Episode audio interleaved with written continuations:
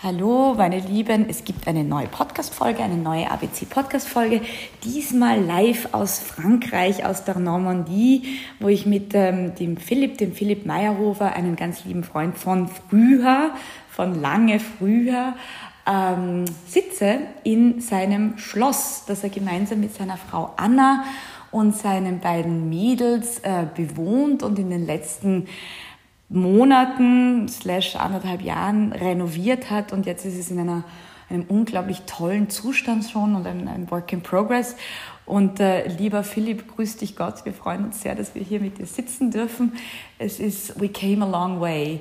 Ich hole jetzt kurz aus, ähm, wir kennen einander aus, sagen wir mal, ohne uns, I don't want to give away our age, also ohne zu sagen, es macht uns unendlich seit, alt. Seit fünf Jahren. Ja, seit, fünf, ja. seit, seit, genau, gefühlten fünf, gelebten 25 Jahren, aber aus einer Zeit, vielleicht irgendwie eben, das ist immer, das ist das Schöne, ihr jungen Menschen, auch das Schöne äh, am Altwerden, wenn man sich dann so lange kennt, dass man so lange Zeitstrecken überblickt, das in unserem Fall insofern schön ist, weil wir uns wirklich aus einer Zeit kennen, als wir studiert haben, Du hast, ähm, also jetzt lasse ich dich mal zu Wort kommen, lieber Philipp.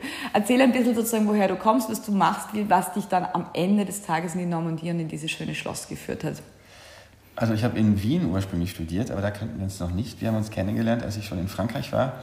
Ich habe in Wien Philosophie studiert und in Frankreich Kommst aus Südtirol? Postgraduate gemacht. Mhm. Ursprünglich komme ich aus Südtirol, aus Bozen. Und äh, und ich bin in Frankreich, ich war, glaube ich, 25, als ich nach Frankreich gezogen bin und bin da auch nicht mehr weg.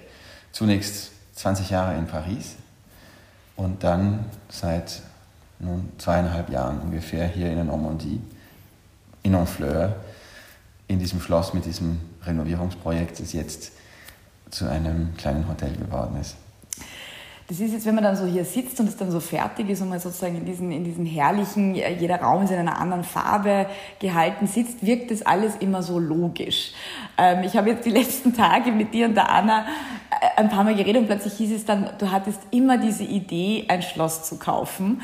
Was ich mich sozusagen erinnern kann, also einerseits sozusagen die Philosophie als, sage ich mal, à la base, als Ausgangsstadium zu allem. Und du warst immer jemand, der sich irrsinnig schnell alles Mögliche aneignen konnte. Also die Philosophie führte ja dann einmal sozusagen weiter zum Filmemachen, was ja auch schon mal so ein bisschen ein Sprung war oder nicht der naheliegendste Sprung. Wie war denn da sozusagen von Paris, war sozusagen gefühlt für dich schnell der richtige Ort. Also das war, sage ich mal, nach Bozen, nach Wien, war schnell klar, dass du dich in Frankreich, man muss dazu sagen, Philipp ist der Sprachtalent, der kann immer alle Sprachen, konnte natürlich als, als, als Native Italien auch natürlich nach wenigen Wochen perfekt Französisch. Aber, aber trotzdem war sozusagen sehr schnell für dich klar, dass sozusagen Paris der richtige Ort war für doch eine lange Zeit. Was war denn da sozusagen so die Etappen, die dich dann ins Filmemachen führten? Oder sozusagen gab es eben diese Ideen plötzlich sozusagen, ich sehe mich als Filmemacher oder diese Idee von ähm, ein Schloss. Ich, also, äh, also ja. ich wollte immer schon Filme machen, auch als ich äh, beschlossen habe, Philosophie zu studieren. Aber mir war das nie bewusst, dass es sowas wie ein Filmstudium gibt. Daran habe ich nicht gedacht. Also ich wollte Philosophie studieren und habe gleichzeitig angefangen, als Assistent bei Filmprojekten mitzuarbeiten. Ähm, irgendwann wurde mir dann bewusst, dass, die, dass Philosophie als ein Beruf mir nicht 100% zusagt, weil ich gleichzeitig eben an Filmprojekten mitgearbeitet habe. Das hat mir mehr Spaß gemacht. Man, und dann hat sich einfach, irgendwann ist dann die, die, die Philosophiekarriere eingeschlafen und die, die, die Filmkarriere hat dann äh, begonnen und ich konnte fürs Fernsehen arbeiten und habe dann vor allem Dokumentarfilme gemacht, mache ich auch weiterhin. Die Idee des Schlosses die kam daher, weil ich in Paris eine kleine Wohnung, ein kleines Studio zunächst gekauft hatte und die das dann wiederum verkaufen wollte für etwas Größeres und einfach gesehen habe, dass man für den Preis eines Studios in Paris oder zumindest einer kleinen Wohnung in Paris tatsächlich am, am Land in Frankreich was sehr, sehr Großes kaufen kann. Und da gab es noch überhaupt kein Projekt, aber ich habe begonnen, Annoncen von Gutshäusern und Schlössern Der Realistik anzusehen. halber, ich bin ja immer bemüht um pragmatische Realistik für Copy-Paste, falls die Leute es nachmachen wollen. Also es war jetzt nicht nur ein kleines Studio, sondern es ist sozusagen mehrere Etappen vom kleinen Studio zur Zweiraumwohnung zur Dreiraumwohnung zum kleinen Haus in der Vorstadt. Also das waren schon, aber es war sozusagen, es hat begonnen mit dem Studio, das du sozusagen auch selbst ja. renoviert hast. Also man fragt sich ja dann immer, wie kann man das? Aber das war eben eins deiner Talente, dass du sozusagen zwar auch noch nie Installationen oder Elektrik oder... Nee, das lag, da, das lag daran, dass ich nie das Geld hatte, wen dafür zu bezahlen. Dann hatte ich entweder die Wahl, nicht zu renovieren oder es selber zu machen so hat es begonnen. Und als ich eben das Studio verkauft habe, wurde mir bewusst, wie günstig Liegenschaften in Frankreich sind, wenn man aus den Großstädten rausgeht. Und das wurde dann so eine Art Hobby von mir, die Annoncen von solchen Gutshäusern oder auch Schlössern anzusehen. Und das hat, nichts hat sich ergeben natürlich. Und äh, ich habe meine Frau kennengelernt, wir haben was Größeres gekauft. Und irgendwann dann war es so weit, dass ich gemerkt habe, jetzt wäre der richtige Augenblick, meiner Frau diese Idee unterzuschieben. Und äh, das hat dann geklappt, das war jetzt die Kurzfassung. Aber, mhm. Und dann hatten wir mittlerweile ein Haus im Vorort von, von Paris. Das hatten wir auch renoviert. Und die, ich konnte meine Frau überzeugen. Wir haben kurz gesucht. Wir haben ein Projekt, ein kleines Hotelprojekt uns ausgedacht, haben ein Schloss angesehen, das wunderschön war, aber nicht ideal für unsere Vorstellungen. Dann ein zweites und wir haben uns sofort verliebt in dieses Gebäude und haben dann in einem langwierigen Prozess, aber haben das geschafft zu, zu kaufen, mit viel weniger Budget für die Umbauarbeiten als geplant. Aber dann nach anderthalb Jahren konnten wir endlich drei Zimmer, Gästezimmer öffnen und die Gästezimmer ermöglichen uns jetzt die Einkünfte der Gästezimmer ermöglichen uns jetzt äh, mit dem Umbau fortzufahren.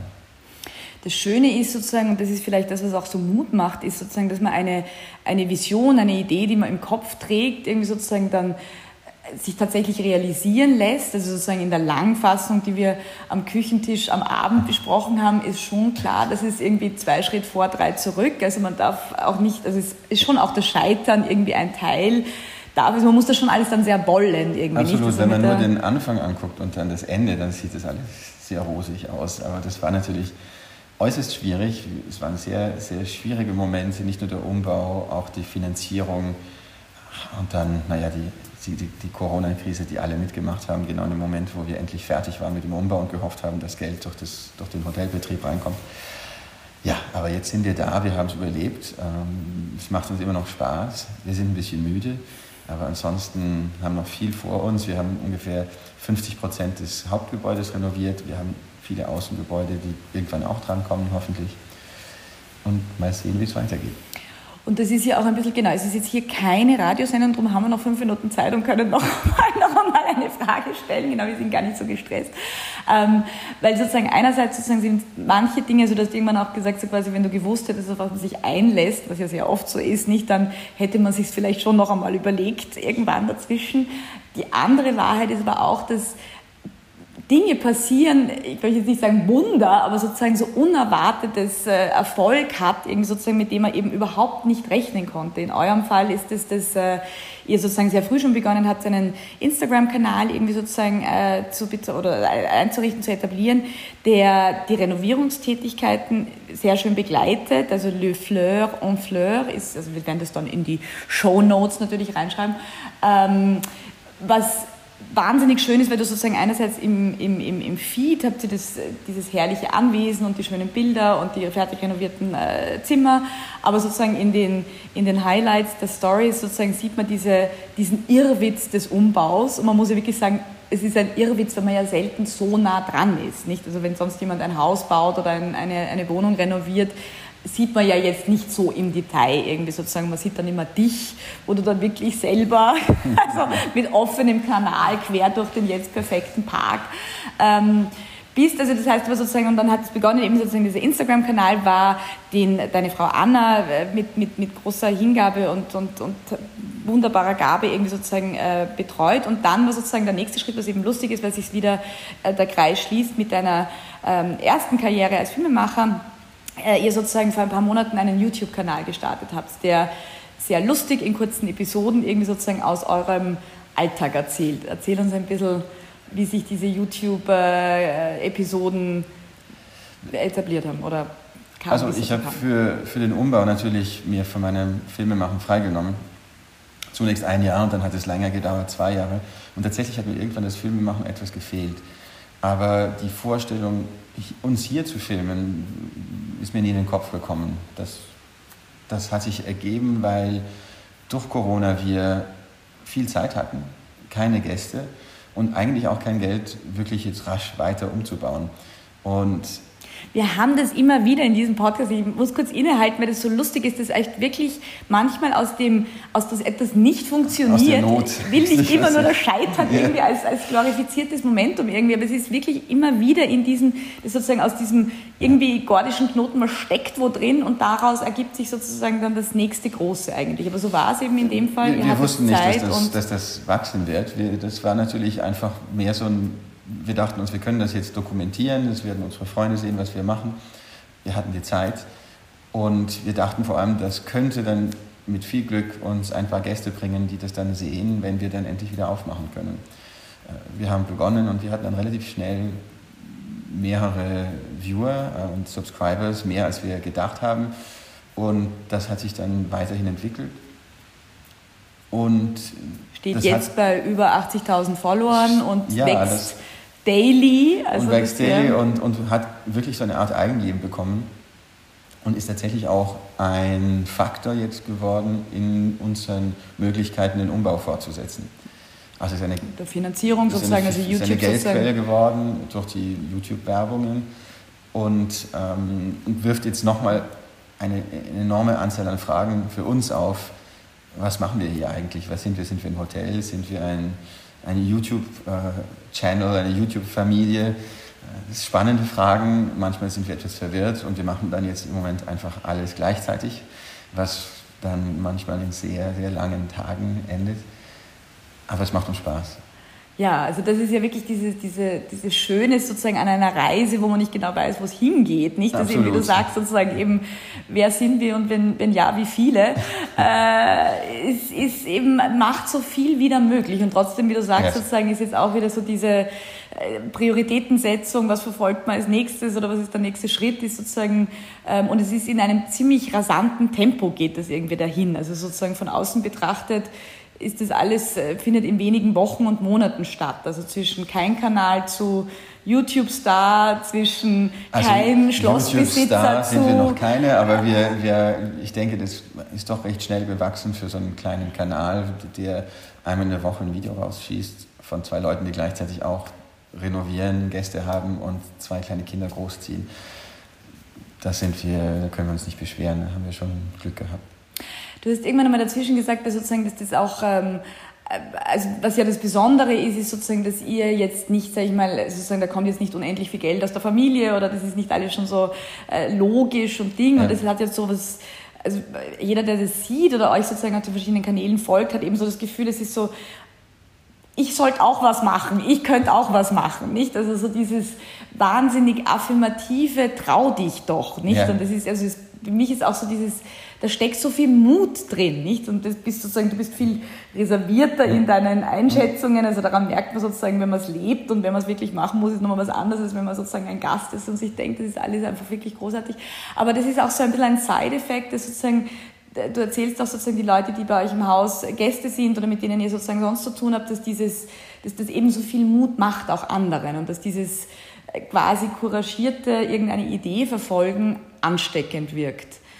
Magst du da noch mal kurz ausholen? Ja, ich denke, das, das, das, das ist auch irgendwie so zum Markenzeichen dieses, dieses Abenteuers geworden, dass das quasi so eine Art, so eine, eine Metapher geworden ist dafür, dass man tatsächlich manchmal verrückte Träume hat, aber wenn man, wenn man hart dafür arbeitet und, naja, und, und auch quasi die, die psychologischen Voraussetzungen hat, dass man über diese schwierigen Momente hinwegkommt, dann, dann kann das klappen. Und es, es lohnt sich, denke ich auch. Also Aber vor allem Annas Geschichte und meine Geschichte, man, man fragt viel zu selten, wenn man vor einer Wahl steht, ob man, auf, ob man einen, einen, einen Traum verfolgen soll oder ein Projekt verfolgen soll. Man fragt sich viel zu selten, was, man fragt sich immer, was passiert, was kann schiefgehen. Aber selten wird gefragt, was passiert, wenn man das nicht macht? Was ist, was, sind, was ist der Preis, den ich bezahle, wenn ich das jetzt nicht mache und bei dem bleibe, was ich, was ich mache? Und, und der Preis ist meistens sehr hoch, weil wenn man sich die Frage stellt, wenn man ein neues Projekt hat, ist das sehr häufig da, deshalb, weil man vielleicht mit der, mit der Situation, in der man lebt, nicht zufrieden ist. Und wir haben uns ganz klar diese Frage auch gestellt, was bedeutet es für unser Leben, wenn wir jetzt einfach so weitermachen, wo wir, wie, wie bisher, wo wir sind. Und wir wussten, dass wir dann nicht völlig erfüllt sind. Und und hier mit diesem Projekt, so schwer es auch ist, wir haben schon eine Art neuen, neuen Sinn in unseren Karrieren gefunden, glaube ich, beide. Mhm. Also ich meine, der Auslöser im Moment, was ja was Eltern ja oft kennen, ist sozusagen, also deine, deine Frau Anna hat irgendwie sozusagen eine Karriere bei Balmain in der, in der Mode, im High-End-Fashion-Business, irgendwie sozusagen mit endlos langen Tagen etc. Und dann waren sozusagen zwei kleine Kinder da und dieses Gefühl von, man hat zwei kleine Kinder in die Welt gesetzt und sieht die eigentlich nie, nicht? Und das ist ja sozusagen, ja. also Frauen haben ja äh, dieses Thema immer, nicht? Also sozusagen, ja. wie sie dann alles mit allem vereinbaren mögen und sollen, nicht? Und das ja. war sozusagen so die, also du hast es zuerst so elegant formuliert, so quasi, es hat sich ein Moment ergeben, wo du äh, die Anna überzeugen konntest, dass das eine Möglichkeit wäre oder sowas. Ja. Aber das kam genau aus diesem Gefühl heraus, dass man so irgendwie dachte, okay, man will einfach irgendwie sozusagen seine Kinder auch irgendwie erleben und eine Karriere haben oder einen, einen Richtig, Job. für mich, mein, mein mein Bedürfnis war eigentlich viel banaler. Ich als Filmemacher, ich, für mich spielt es keine Rolle, wo ich wohne. Und ich habe mir einfach die Frage gestellt, warum sind wir in Paris oder im Vorort von Paris? Wir haben 20 Jahre dort gelebt, wir, haben, wir lieben die Stadt, aber wir haben sie auch irgendwie schon erlebt und es ist kein toller Ort für Kinder. Also für mich war das hauptsächlich die Möglichkeit, irgendwo am Land zu sein, wo ich Dinge machen kann, die ich in Paris nicht machen kann. Für Anna war das vielleicht existenzielle, das war, wie du gesagt hast, eher das Problem, was ist das für ein Leben, wenn ich meine Kinder kaum sehe, wenn ich häufig bis um 4 Uhr morgens arbeite, über Monate hinweg.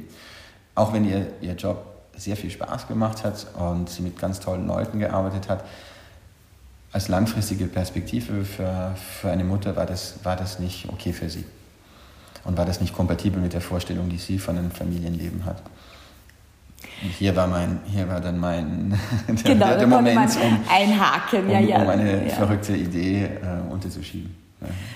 Also ich glaube, das ist sozusagen, also ich glaube, das ist sozusagen diese, diese, dieses eben so quasi, was könnte ich noch besser machen? Ich habe gestern so irgendwie so mitgenommen, eben du sagst, das eine ist, dass man sich so quasi fürchtet und dass man sich immer irgendwie das, das Schlimmste vorstellt und drum verharrt und nichts ändert.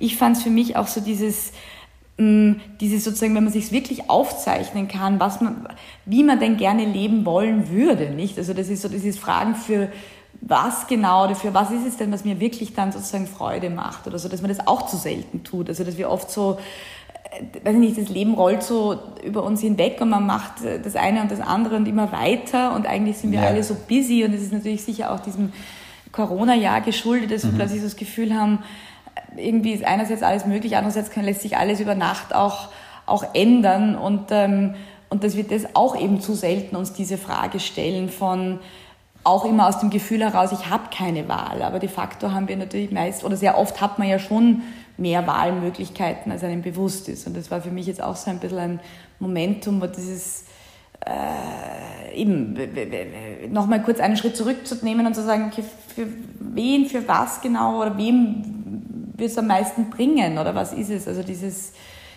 gut, ich meine, nicht alles beantwortet sich dann automatisch, also wie du sagst, also ihr seid auch mit vielen neuen Fragen konfrontiert ja. und man muss manchmal einfach so auch in der Situation drinnen bleiben, wahrscheinlich, damit dann wieder was weitergeht oder sich was weiteres ja. entwickelt. Hast du das Gefühl, dass diese, also eben auch diese Menschen, die ihr hier trefft zum Kennenlernen, die sozusagen jetzt hier Gäste sind, weil das war so mein Gefühl, dass das immer wieder sozusagen so schon viel Frisches bei euch bringt, bei euren Mädchen, die jetzt vier und sieben sind, vier und sechs sind, stimmt das in der? Ja, äh, genau. drei, drei und fünf. Drei also und fünf. Und also noch sehr klein, aber die sind sehr aufgeweckt, irrsinnig offen, irrsinnig kontaktfreudig. Also da merkt ja. man einfach schon, dass sozusagen dieses Umfeld sie prägt. Macht es mit euch das auch? Weil ihr seid ja jetzt so auch nicht gewohnt gewesen, dass ihr jetzt Nein, jeden zweiten Tag neue Leute. Ein total offenes Haus. Wir leben im selben Haus, wir leben im dritten, also unter dem Dach in den vormaligen äh, bediensteten Zimmern, die wir umgebaut haben zuerst. Und das ist natürlich nicht einfach. Das war nach dem Umbau, wo wir immer alleine waren, als wir dann den Hotelbetrieb gestartet haben, die Türen aufzumachen und plötzlich fremde Leute hier gehabt zu haben, die machen, was die machen. Die gehen in die Zimmer, die gucken sich alles an. Das war einigermaßen überraschend und nicht nicht sehr einfach und es hat tatsächlich ein paar Wochen gedauert, bis wir uns daran gewohnt haben. Aber wir haben jetzt den, wir haben einen privaten Teil.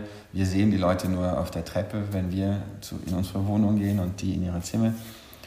Und, äh, und, und es hat sich tatsächlich zu einer Art Lebensstil entwickelt, dass wir eben, wenn wir hier sind, mit Leuten konfrontiert sind, dass unsere Kinder mit Leuten konfrontiert sind, die, die mögen das, die haben Spaß, die sind nur mehr traurig, wenn die anderen Kinder da fortgehen nach ein paar Tagen.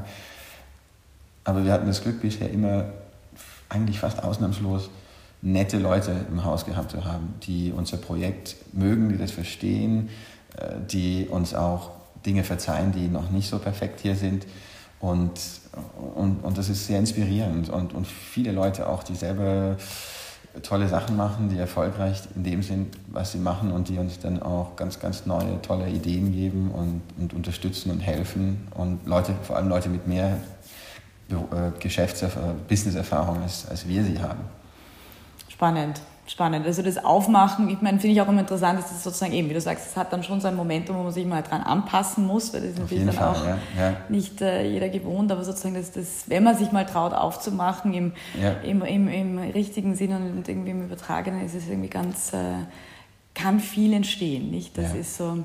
Ja, lieber, ich glaube, das ist hier alles echt so ein Anfang. Also es ist irgendwie sozusagen, es ist schon wahnsinnig schön und es wirkt jetzt überhaupt nicht mehr äh, wie ein Work in Progress. Wenn wir hier in diesem herrlichen Salon sitzen, ist es, als wenn wir schon sehr lange hier wären eigentlich, nicht? Aber trotzdem hat man so das Gefühl, es ist sozusagen wirklich ein Aufbruch zu was Neuem. Ähm, wir freuen uns sehr, dass wir hier sein dürfen. Kommt alles, ist wunderschön. Ähm, und ja, und we'll be back. Und ich ja, bin sehr gespannt, was, was als nächstes passiert. Danke dir, lieber. Auf Danke bald. sehr. Tschüss.